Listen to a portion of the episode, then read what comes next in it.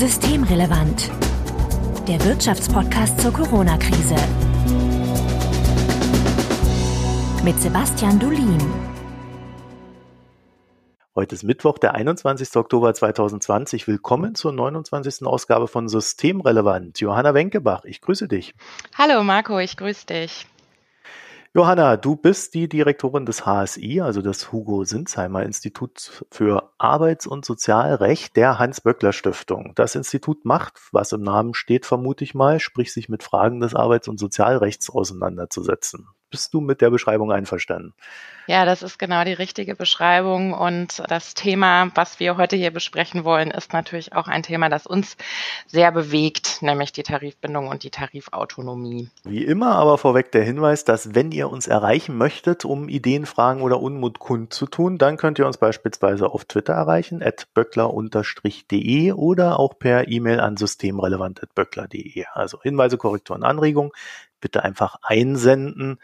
Und Johanna findet ihr auf Twitter als jo-wenkebach, also Johanna Wenkebach und letzteres mit CK. Ganz genau. Mein Name ist Marco Herak und wir wollen uns heute über die Tarifbindung unterhalten, wie Johanna schon sagte. Dem einen oder anderen ist es sicherlich nicht entgangen. Es gab Warnstreiks im öffentlichen Dienst und das, obwohl wir doch alle brav geklatscht haben, als die Belastung im öffentlichen Dienst besonders hoch war. Sei es auf der Krankenstation, in der Pflege oder beim öffentlichen Nahverkehr. Johanna, ja, das scheint mir ein ganz guter Anlass zu sein für unser Thema heute. Ne? Ja, definitiv. Das ist ein sehr guter Anlass, denn wenn wir bessere Arbeitsbedingungen wollen für die Beschäftigten, nicht nur im öffentlichen Dienst, in den sogenannten systemrelevanten Berufen, sondern eigentlich in allen Branchen, dann sind Tarifverträge das zentrale und entscheidende Mittel dafür. Und wir haben aus dem WSI der Hans-Böckler-Stiftung eigentlich in sehr regelmäßigen Abständen regelmäßige Warnmeldungen dazu, dass die Tarifbindung abnimmt. Und das hat verheerende Folgen, auch und gerade für die Themen, für die in der Krise geklatscht wurde und für die es scheinbar Einhelligkeit gab, dass es wichtig ist, dass hier Verbesserungen erzielt werden. Jetzt geht es ja darum, die Besserungen umzusetzen und das kostet natürlich Geld und dann ist die Freude weniger groß. Aber äh, bevor wir da reingehen, vielleicht, was ist denn diese Tarifbindung, über die wir heute sprechen? Also was genau meint das? Ja, ich finde es total wichtig, dass du die Frage stellst, denn äh, man hört von der Politik ja regelmäßig allgemeine Erklärungen, äh, wie wichtig und gut die Tarifbindung sei, dass die Tarifautonomie zur sozialen Marktwirtschaft gehöre, ein wesentliches Element sei und deswegen äh, gefördert gehört. Wenn man dann aber mal in die Tiefe geht, wird es doch recht dünn, das, was dann dazu hören ist und was auch an Initiativen ergriffen wird. Und vielleicht ist es eine gute Gelegenheit, einfach auch die gesellschaftliche Debatte über Tarifbindung noch mal ein bisschen anzukurbeln, weil man einfach auch noch mal ein paar Details erklärt, denn es ist ja tatsächlich nicht ganz unkompliziert und um sich eine Meinung zu bilden, muss man sich vielleicht so ein paar auch rechtlich geregelte Aspekte noch mal klar machen. Also Tarifverträge sind tatsächlich Verträge, die zwischen zwei Parteien geschlossen werden. Das ist im Tarifvertragsgesetz rechtlich geregelt, wie das funktioniert. Tarifverträge wirken und das ist das Besondere und auch das Gute für die Beschäftigten wie Gesetze. Sie haben richtig Gesetzesrang und haben damit einfach eine wirklich sehr große Verbindlichkeit. Das ist ist eine meiner Thesen schon eine, einer der Punkte, wo die Arbeitgeber eigentlich ihr Problem haben, denn sie bewirken dadurch natürlich auch eine große Stabilität für die Beschäftigten. Sie sind Verträge, das heißt, sie sind verhandelt. Damit kommt zum Ausdruck, wie sehr es auch um Autonomie geht, und zwar von beiden Vertragsparteien, Arbeitgeber- und Arbeitnehmerseite und letztlich auch um Demokratie. Denn wenn so ein Tarifvertrag verhandelt wird auf Gewerkschaftsseite, ist das ein langer demokratischer Prozess, wie eine Forderung zustande kommt, ob das Ergebnis dann angenommen wird. Das alles wird natürlich in Gremien diskutiert, beraten und beschlossen. Und dieser Tarifvertrag wird zwischen einer Gewerkschaft, wo die Arbeitnehmer organisiert sind, geschlossen und der Arbeitgeberseite. Das kann entweder ein Arbeitgeberverband sein, in dem sich die Arbeitgeber organisieren, oder es ist auch ein einzelner Arbeitgeber, dann ist es ein Firmentarifvertrag. Da immer mehr Arbeitgeber nicht mehr in Arbeitgeberverbänden sind oder in der sogenannten OT-Mitgliedschaft, also die Vorteile eines Arbeitgeberverbandes wie zum Beispiel rechtliche Beratung und Vernetzung nutzen ohne sich aber einem Tarifvertrag zu unterwerfen, was leider vom Bundesarbeitsgericht als zulässig angesehen wurde, was Gewerkschaften sehr kritisieren. Für die gilt dann nicht automatisch der Tarifvertrag, den ein Verband abgeschlossen hat. Und da müssen dann quasi im Häuserkampf Tarifverträge zum Abschluss gebracht werden durch die Gewerkschaften. Und das ist ein Prozess, der sehr eindeutig an den Statistiken zu Tarifbindungen nachweisbar ist. Also OT heißt in dem Fall dann auch tatsächlich ohne Tarifvertrag. Richtig wichtig und das ist ein ganz wesentlicher Kritikpunkt in diesem Feld, wenn man über Tarifbindungen stärken redet. Arbeitgeberverbände sollten natürlich den Anspruch haben, auch Tarifbindungen herzustellen und die für sie bestehenden Vorteile eines Tarifvertrages, wie zum Beispiel das Verhindern von Schmutzkonkurrenz, einfach einheitliche Arbeitsbedingungen einer Branche, Konkurrenz nicht über schlechtere Arbeitsbedingungen, sondern innovative Produkte, Konzepte, Dienstleistungen und so weiter. All das sollte natürlich ein Arbeitgeberverband Verband wollen. Ähm, das lässt sich natürlich sehr in Frage stellen, wenn da eine Mitgliedschaft angeboten wird, wo gesagt wird, kommt zu uns in den Verband.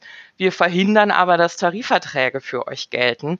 Das ist schon ein sehr seltsames Konstrukt und es gibt immer mehr Unternehmen, die sagen, oh wunderbar, das machen wir, haltet uns doch bitte die Gewerkschaften möglichst vom Hals. Klingt ja nach einem kleinen Geschäftsmodell.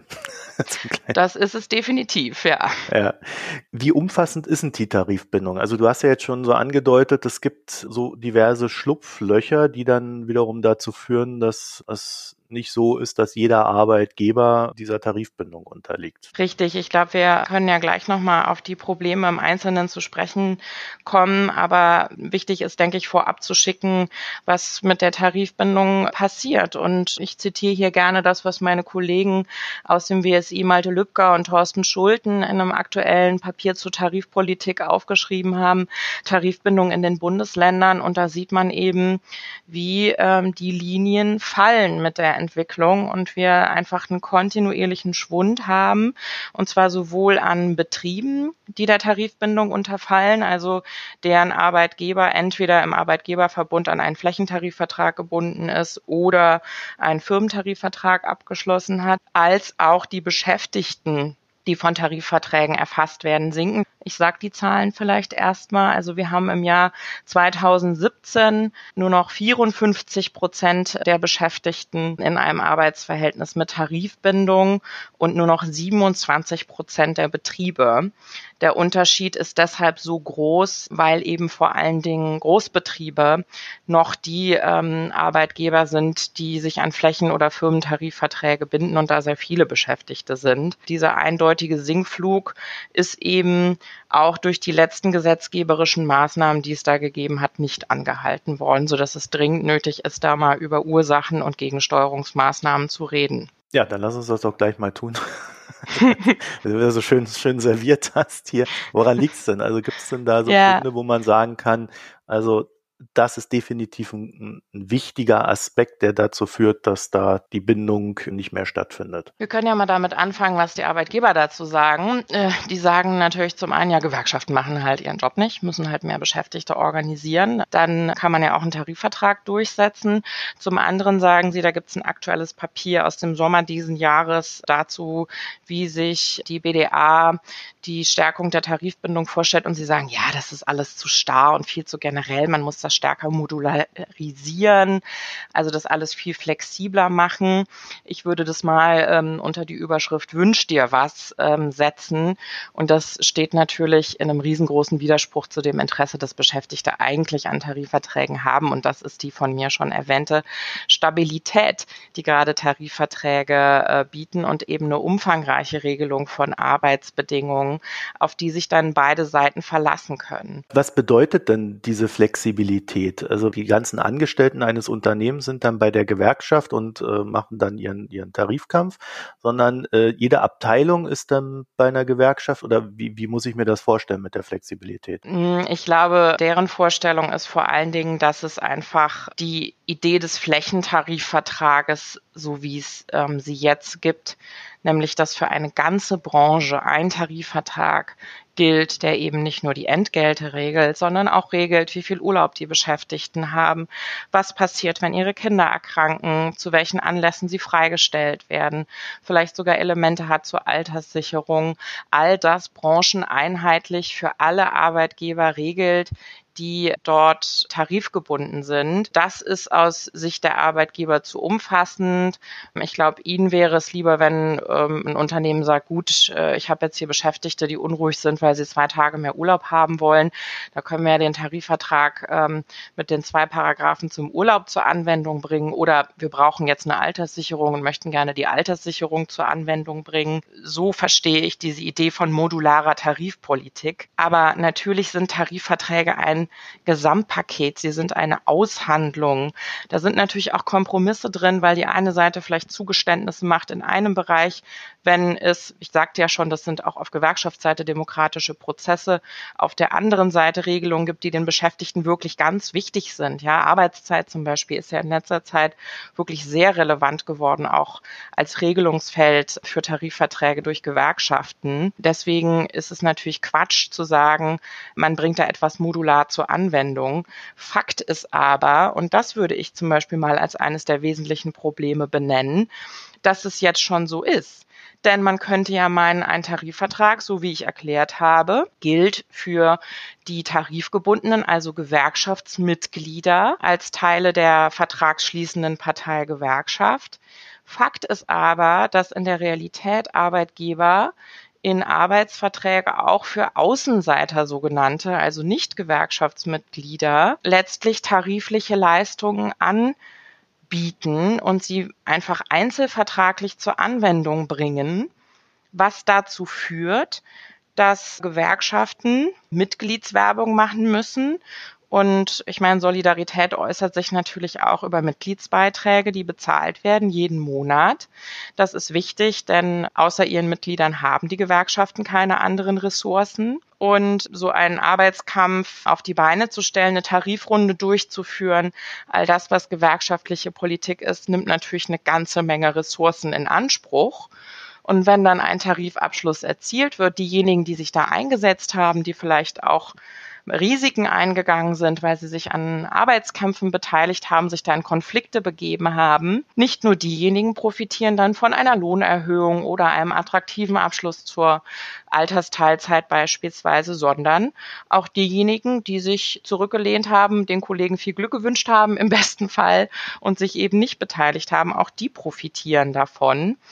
Und ähm, da könnte man natürlich die Frage stellen, ist das etwas, was Sinn macht oder sollte man nicht schauen, dass man exklusivere Regeln schafft, die eben wirklich auf der einen Seite nur Gewerkschaftsmitgliedern zugutekommen, auf der anderen Seite aber auch nur wirklich tarifgebundenen Arbeitgebern. Und wir haben uns im HSI gerade mit einem Themenbereich befasst, wo es um Öffnungsklauseln geht, wo es also darum geht, dass Gesetze erlassen werden und dann gesagt wird, die Tarifvertragsparteien können hier eigene Regeln treffen. Das ist ein nicht unumstrittenes Thema unter Gewerkschaften, weil natürlich haben Gewerkschaften zu Recht die Ansicht, dass Tarifverträge jetzt nicht dazu dienen sollten, Mindestarbeitsbedingungen zu unterschreiten. Das ist völlig klar, sondern es geht hier aber auch darum, dass man eben auf Branchen zugeschnittene Lösungen finden kann. Und wenn Gewerkschaften im Boot sind, gehe ich natürlich davon aus, dass auch verhandelt wird und Vorteile in anderen Bereichen zum Beispiel verhandelt werden können. Öffnungsklauseln werden aber in der aktuellen Praxis so behandelt, dass eben nicht nur tarifgebundene Arbeitgeber davon profitieren, sondern auch welche die Tarifverträge nur anwenden. Und da ist dann meine Erfahrung, ich habe ja auch äh, viele Jahre bei der IG Metall Tarifpolitik gemacht, dass dann Arbeitgeber aufschlagen und sagen, oh, also diese eine Regelung aus dem Tarifvertrag, die würden wir gerne durch eine Betriebsvereinbarung zur Anwendung bringen. Und dann hat man auch wieder das Thema, dass eben nicht das ganze Paket angeboten wird und dass auch nicht sichergestellt ist, dass die positive Seite eines Kompromisses bei den Beschäftigten ankommt. Und natürlich haben einzelvertragliche Regelungen und auch Betriebsvereinbarungen nicht diese gesetzesähnliche oder gesetzesgleiche sogar Verbindlichkeit von Tarifverträgen. Also die Arbeitgeber, äh, wenn ich das so mal versuche zusammenzufassen, haben so ein bisschen die Strategie, dass sie sagen, wir versuchen das gesamte aufzusplitten, so dass es nicht mehr so wirkmächtig ist, wenn dann diese Verhandlungen stattfinden. Und wenn wir dann ein Ergebnis haben, versuchen wir das irgendwie so zu steuern, dass es dann auch nochmal irgendwie so aufgesplittet wird. Das heißt also, äh, dass, äh, dass nicht so ein, ein großes Korsett da ist, äh, dem man sich beugen muss, sondern dass man dann auch so die Interessen der Arbeitnehmerinnen und Arbeitnehmer so ein bisschen aufsplitten kann und dann mehr so ein Gegeneinander als ein Miteinander ist. Ja, und das ist natürlich schon ein großes Thema, dieses Gegeneinander, wenn man sich jetzt anschaut, was für Unternehmen hier im Zuge der Digitalisierung, aber auch zum Beispiel, was einfach ähm, neue Geschäftsmodelle angeht. Ich nenne jetzt mal hier das Beispiel Tesla, was da auf den Markt strömt. Und ähm, da kann man ja in einer gewissen Weise von einer Amerikanisierung sprechen. Und sich als Juristin, ähm, als Anwältin gearbeitet habe, hatte ich ähm, öfter mit äh, amerikanischen Investoren zu tun, die sagen, Tarifvertrag, was ist das denn? Das will ich nicht, das ist ja schrecklich. Gewerkschaft, wie kriegt man das weg? Also wir haben jetzt zum Beispiel Tesla, die sich bewusst schon mal gegen eine äh, mitbestimmte Form des Unternehmens entschieden haben. Die IG Metall hat natürlich den Anspruch da für die, das werden ja ähm, einige tausende Beschäftigte sein bei dem neuen Werk, das da in Brandenburg entsteht. Es wird gehypt als Zukunftsbild der Industrie im nächsten Jahrzehnt. Und es wird natürlich eine entscheidende Frage, ob da Gewerkschaft auch eine Rolle spielt. Bisher sieht man, dass Tesla sich da wie viele andere amerikanische Unternehmen, Amazon ist das nächste wirklich schreckliche Beispiel, finde ich, wo es ein vehementes zur Wehr setzen gegen diese demokratische Idee von Tarifbindung und Tarifautonomie gibt. Und ähm, da darf man dann aber nicht vergessen, und ich denke, da ist schon auch die Politik in der Pflicht, diese Unternehmen daran zu erinnern, dass es eben kein Wunschkonzert ist, ob man sich mit Gewerkschaften auseinandersetzt oder nicht, sondern schon auch im Grundgesetz steht und von der Verfassung vorgesehen ist. Aber natürlich müssen sich auch die Beschäftigten dazu entscheiden. Und wenn wir über die Beschäftigten reden und deren Bereitschaft, sich zusammenzuschließen, sich zu solidarisieren, sich einzusetzen für ihre Arbeitsbedingungen, muss man natürlich sich auch den Arbeitsmarkt insgesamt angucken. Und es ist kein Zufall, wenn wir uns anschauen, dass eben zum Beispiel Tarifbindung in den Branchen, wo die Arbeitsbedingungen besonders schlecht sind, besonders viele Menschen atypisch beschäftigt sind, prekäre Arbeitsverhältnisse haben, dass die Tarifbindung da besonders niedrig ist. Und das ist wirklich so meine absolute Live-Erfahrung als Gewerkschaftssekretärin, die Beschäftigte, die einen Tarifvertrag erzielen wollen, unterstützt. Wenn die Menschen alle befristet beschäftigt sind zum Beispiel, dann macht ihnen das Angst, in einen Konflikt zu gehen, insbesondere wenn das ein Arbeitgeber ist, der ganz klar sagt, sagt, wer sich zur Gewerkschaft bekennt, ist hier falsch, mit denen wollen wir nichts zu tun haben. Und wer aktiv da sozusagen Zugang der Gewerkschaft zum Betrieb verhindert, wirklich bei jeder Kleinigkeit in Auseinandersetzungen geht. Ähm, all das erzeugt ja eine Stimmung. Und je prekärer die Menschen beschäftigt sind, und deswegen sind gerade die heute neu nochmal veröffentlichten Zahlen auch zum Niedriglohnsektor so relevant für die Debatte hier, je schlechter diese Bedingungen sind, umso schwieriger ist es für Gewerkschaften, Solidarität zu erzeugen, weil eben die Angst wirklich auch sehr groß ist. Das korrespondiert natürlich auch mit Betriebsräten zum Beispiel. Natürlich sind Betriebsräte ein ganz essentieller Bestandteil auch von Gewerkschaftspolitik, weil sie eben Zugang zu wichtigen Informationen haben, weil sie mit den Beschäftigten in Kontakt sind, einfach ein ganz wichtige Personen sind, um gewerkschaftliche Themen zu diskutieren, zu vernetzen. Das war jetzt auch sicherlich ganz, ganz schwierig in diesem Corona-Jahr, wo so viele Beschäftigte nicht im Betrieb waren, weil Gewerkschaftsarbeit ist Kontakt, ist Austausch, ist sich in Verbindung setzen. Und ähm, das ist alles eine Ressourcenfrage. Und wenn ich mir anschaue, wie viele Betriebe gar keinen Betriebsrat haben, ist das natürlich auch Teil des Problems. Jetzt hast du aber ganz schön viele Baustellen aufgemacht. Wie kann man denn da von denen aus, naja, in Lösungen reingeraten? Ist da jetzt der Gesetzgeber gefragt oder äh, müssen die Gewerkschaften was verändern? Also wo, wo sind so die Ansatzpunkte? Die Gewerkschaften sind ja dran. Also die Gewerkschaften sind natürlich, also ich meine, es geht um ihre Mitglieder, um ihre Basisarbeit aber man kann ja nicht so tun, als sei diese Arbeit, die Gewerkschaften machen, um äh, Mitglieder zu gewinnen und dann auch Kampfkraft zu erreichen, um eben Tarifverträge einzufordern und durchsetzen zu können. Das ist ja nicht losgelöst von rechtlichen Rahmenbedingungen. Und diese rechtlichen Rahmenbedingungen sind einfach ziemlich essentiell und ich finde, da muss weiter drüber geredet werden. Es hat 2014 ein Tarifautonomie-Stärkungsgesetz gegeben. Dazu gehörte der Mindestlohn.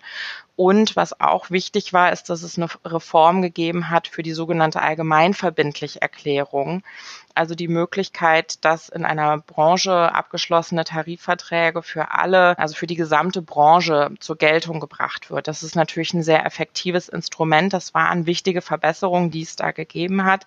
Es gibt aber nach wie vor zum Beispiel hier noch die Vetomöglichkeit von Arbeitgebern, die sagen können, nein, wir wollen nicht, dass dieser Tarifvertrag allgemeinverbindlich erklärt wird.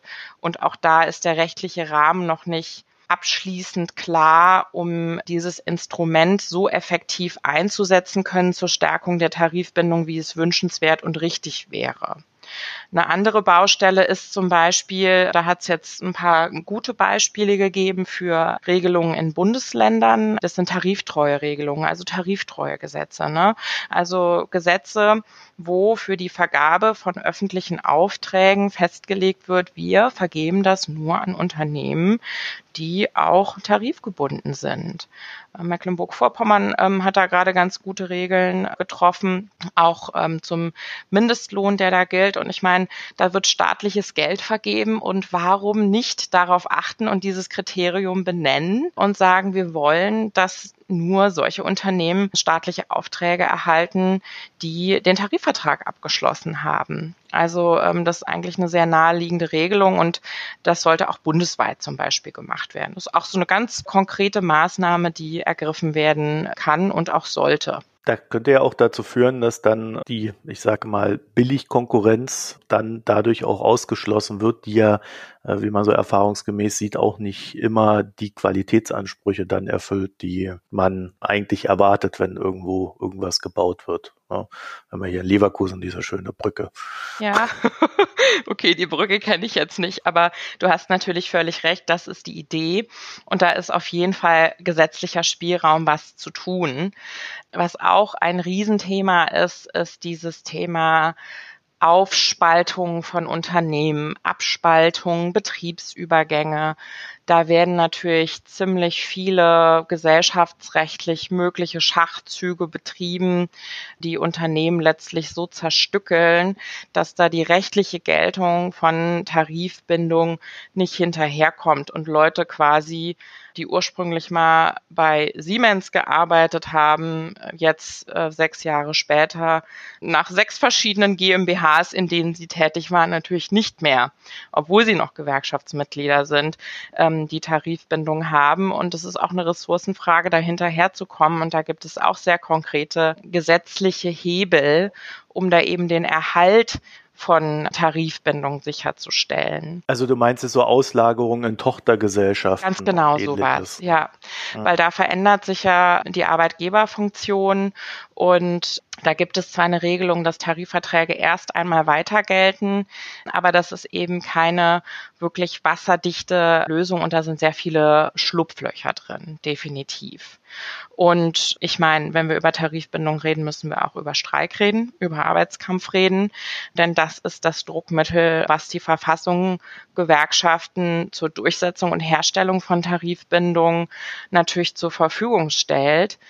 Und auch das hat ja Rahmenbedingungen. Also da müssen wir auf Gewerkschaftsseite definitiv in der Zukunft kreativ werden. Also was passiert jetzt mit all den Menschen im Homeoffice? Wie ist es, die zu mobilisieren, mitzumachen, sich einzubringen? Man sieht jetzt ja bei den Streiks, die Verdi gerade organisiert, dass doch viele Menschen selbst unter diesen ähm, engen Corona-Auflagen zusammen kommen, um einzustehen, auch in der Öffentlichkeit für ihre Tarifforderungen. Aber man muss ja erstmal Ich nehme an, dass viele von den Beschäftigten jetzt zum Beispiel an Warnstreiks teilnehmen, sich sichtbar machen, nicht erst jetzt wer die Mitglieder geworden sind. Und man muss ja Mitglieder gewinnen und Betriebe erschließen. Und wir haben mittlerweile hier auf dem Markt Unternehmen. Eins davon ist im DAX, einer der Lieferdienste. Also das ist nicht irgendwie so eine kleine Branche am Rand, sondern ein boomender Markt, wo eigentlich eine App der Arbeitgeber ist und es gar keinen Betrieb mehr gibt, wo Leute hingehen, wo man ein schwarzes Brett aufhängen kann und sagen kann, hier, wir sind eure Gewerkschaft, meldet euch, wir treffen uns am Donnerstag in der Eckkneipe da vorne, um zu diskutieren, äh, was uns stört an unseren Arbeitsbedingungen. Da braucht man digitale Zugangsrechte für Gewerkschaften, damit überhaupt der Kontakt aufgenommen werden kann. Ich habe gerade auf der Labora mit einem ähm, Kollegen, ähm, der frischer Betriebsrat bei einem von diesen Fahressenslieferdiensten ist, der gesagt hat, wir mussten gerade erstmal bei Gericht durchklagen, dass wir die Adressen der Beschäftigten bekommen. Das ist eine ganz neue Dimension von Gewerkschaftsarbeit. Es trifft jetzt natürlich nicht zu auf die Industriebetriebe, aber die haben eben wiederum sich die Frage zu stellen, was machen wir mit all den Angestellten, die im Homeoffice sind? Wie kommt man als Gewerkschaft an die heran? Auch da ist es eben nicht nur Kreativität auf gewerkschaftlicher Seite, die gefragt ist, sondern definitiv auch ein rechtlicher Rahmen, der sicherstellt, das Medium, das der Arbeitgeber wählt, um in Kontakt zu sein mit seinen Beschäftigten im Homeoffice über eine App, wie auch immer. Diesen Zugang müssen auch Gewerkschaften haben, um Mitglieder gewinnen zu können und ihre Arbeit zu machen, um dann auch ja, kampfstark zu sein, um einen Tarifvertrag abschließen zu können. Das geht ja so ein bisschen auch Richtung Informationspflicht der Arbeitgeber gegenüber ihren Angestellten. Ja, da geht es tatsächlich darum, ne, das ist immer so eine Frage. Wir haben gerade noch mal in dem Gutachten, das ich schon erwähnt habe, von Professor Kingren zu den Tariföffnungsklauseln, der setzt sich mit der sogenannten negativen Koalitionsfreiheit auseinander. Das ist quasi die Kehrseite von der positiven Koalitionsfreiheit, also dem Recht, sich in Gewerkschaften zusammenzuschließen. Das hat natürlich auch eine andere Seite der Medaille, nämlich das Recht, nicht einem Arbeitgeberverband oder einer Gewerkschaft anzugehören. Interessanterweise halten das auch die Arbeitgeberverbände immer sehr hoch, diese negative Koalitionsfreiheit. Natürlich führt sie rechtlich dazu, dass jetzt kein Zwang ausgeübt werden kann auf Menschen, ähm, Gewerkschaftsmitglieder zu werden oder ähm, auf Unternehmen sich einem Verband anzuschließen. Nur wenn sichergestellt wird, dass Gewerkschaften Kontakt aufnehmen können, zum Beispiel, ähm, ist das ja überhaupt nicht berührt. Und für das Thema der gesetzlichen Öffnungsklauseln da haben Arbeitgeber natürlich ein Interesse dran aufgrund dieses Interesses an Flexibilisierung, das ich schon beschrieben habe. Ähm, aber das sollte eben nur wirklich auch tarifgebundenen Arbeitgebern zugänglich gemacht werden. Und wenn die Arbeitgeber da dann rufen, hoch, ja, dann werden wir gezwungen, Mitglied im Arbeitgeberverband zu sein, das verstößt gegen unsere negative Koalitionsfreiheit. Da ist der Verfassungsrechtler Kingren zu dem Ergebnis gekommen, nein, das tut es nicht. Denn ein Anreiz zu setzen, sowohl für Arbeitgeber als auch für Arbeitnehmer, Mitglied in Verbänden zu werden, das ist noch nicht gleichzusetzen mit Zwang auszuüben. Und das ist, glaube ich, eine ziemlich wichtige Information auch für die verfassungsrechtliche Debatte, die ja dann gerade wenn es um Arbeitnehmer- und Gewerkschaftsrechte geht, immer gerne geführt wird, auch von der Arbeitgeberseite. Man kann ja dann auch hergehen und sagen, äh, der Arbeitnehmer kann sich ganz bewusst gegen seine Mitgliedschaft entscheiden. Er muss aber gefragt werden vom Unternehmen, wenn dann ohnehin kein anderer Zugang zum Arbeitnehmer besteht für die Gewerkschaften. Wäre dann auch noch so ein Einfallstor. Ne? Entweder das oder es muss halt einfach sichergestellt werden, dass die Gewerkschaft vom Unternehmer die Kontaktdaten bekommt, auf welchem Kanal dann auch immer kommuniziert wird um eben zu sagen, hallo, wir sind da, wir setzen uns für dich ein, mach bei uns mit, das und das sind unsere Ziele. Nun kann man natürlich sagen, äh, die Gewerkschaften haben natürlich ein starkes Interesse daran, dass, dass sie äh, Mitglieder bekommen und dass, dass Sie auch als Verhandlungspartner dann für diese auftreten. Aber bringen Sie den Leuten denn wirklich irgendwas? Also ist es denn wirklich so, dass wenn man dann so einen Tarifvertrag äh, hat, dass dann derjenige mit dem Tarifvertrag besser gestellt ist als derjenige ohne Tarifvertrag? Gibt es dazu Untersuchungen? Ach, danke, Marco, dass du die Frage stellst. Ich hatte mir nämlich natürlich eigentlich vorgenommen, mit einem Loblied auf Tarifverträge einzusteigen. Stattdessen haben wir gleich hier angefangen, die Probleme zu wälzen. Aber das ist natürlich was, ähm, was total essentiell ist. Also wenn man sich das anschaut, ähm, was hier zum Beispiel meine Kollegen Lübcker und Schulten in dem von mir schon genannten Papier zusammengetragen haben, dann sieht man da ganz deutlich, dass einfach Beschäftigte mit Tarifverträgen weniger unbezahlte Überstunden machen, dass sie definitiv mehr Geld verdienen. Wir wissen auch, dass Tarifverträge ein positiven Einfluss auf Geschlechtergerechtigkeit haben, ja, dass die Entgeltlücke in tarifgebundenen Betrieben kleiner ist, der Verdienst ist höher, die Beschäftigten haben mehr Urlaub. All das sind diese positiven Effekte. Ich glaube aber auch, dass gerade jetzt in diesen Zeiten auch der Transformation und des wirtschaftlichen Umbruchs dieser Faktor, der vielleicht ein bisschen zurückgetreten ist in diesen Jahren des wirtschaftlichen Booms zuletzt, diese Stabilität, die Sicherheit, die gerade Tarifverträge auch in wirtschaftlichen Krisen bieten, ein ganz entscheidender Aspekt sind und nicht nur in wirtschaftlichen Krisen, sondern eben auch in großen Umbruchssituationen, wie ja die Digitalisierung nun mal ist. Es gibt hier technische Entwicklungen, die ausgerollt werden in den Betrieben, künstliche Intelligenz mal als Stichwort genannt. Ähm, natürlich sind es immer die Tarifvertragsparteien gewesen, die hier ist auch zum Beispiel mobile Arbeit, Homeoffice ein Beispiel dafür. Da gibt es tarifliche Regelungen schon seit vielen, vielen Jahren. Und die innovativen Regelungen ähm, kann man im Grunde genommen abschreiben aus Tarifverträgen. Sich als Sozialpartner, also Arbeitgeber und Arbeitnehmerseitig die Frage zu stellen, wie wollen wir wirtschaftliche Herausforderungen meistern, was brauchen wir für Rahmenbedingungen, was brauchen die Beschäftigten, was ist aber auch das Interesse des Unternehmens. Das ähm, ist doch eigentlich der, der große Vorteil und das kann auch ein Staat, finde ich, den Sozialpartnern nicht abnehmen, weil eben dieser Autonomieanspruch, dieser Gestaltungsanspruch doch auch so wichtig ist. Und meiner Ansicht nach hat das eben auch ganz, ganz viel mit Demokratie zu tun, damit, dass Beschäftigte eben nicht nur in Betrieb gehen, um da abzuliefern, sondern wirklich wahrgenommen werden als kluge Menschen, die sehen, wo Probleme liegen, die einbringen können, was besser laufen könnte und die sich eben auch einbringen über die Gewerkschaften in der Gestaltung ihrer Arbeitsbedingungen. Das ist gerade jetzt in den Zeiten, wo wir irgendwie eine Krise der Demokratie diskutieren, finde ich auch ein ganz essentieller Punkt, wenn wir über Tarifbindung sprechen. Es ist ja schon so, äh, dass Unternehmen auch soziale Hubs sind. Ne? Also das ist nicht einfach nur etwas, was da steht und etwas produziert, sondern da findet Gesellschaft statt. Wir sehen das ja auch so ein bisschen in den USA, wo es ja dann keine Gewerkschaften gibt, dass genau diejenigen, die dann einen gewissen Mangel äh, bedienen, also die, deren Arbeitskraft sehr wertvoll ist, dann natürlich auch in der Lage sind, äh, das Beste für sich selber auszuschlagen, aber eben alle anderen nicht. Ne? Also alle anderen, äh, wo dann vielleicht auch die Arbeitskraft markttechnisch äh, einem Überangebot unterliegt. Ne? Also potenziell einfachere Tätigkeiten, die dann vielleicht auch sogar durch Maschinen ersetzt werden können in naher Zukunft. Ne? Richtig. Und das ist übrigens zu dem, was wir eingangs diskutiert haben, auch nochmal ähm, ein wichtiger Zusammenhang. Also was du jetzt ansprichst, ist ja auch Solidarität tatsächlich. Ne? Und wir haben in großen Unternehmen Menschen in den ganz unteren Entgeltgruppen und hochqualifizierte Spitzenleute.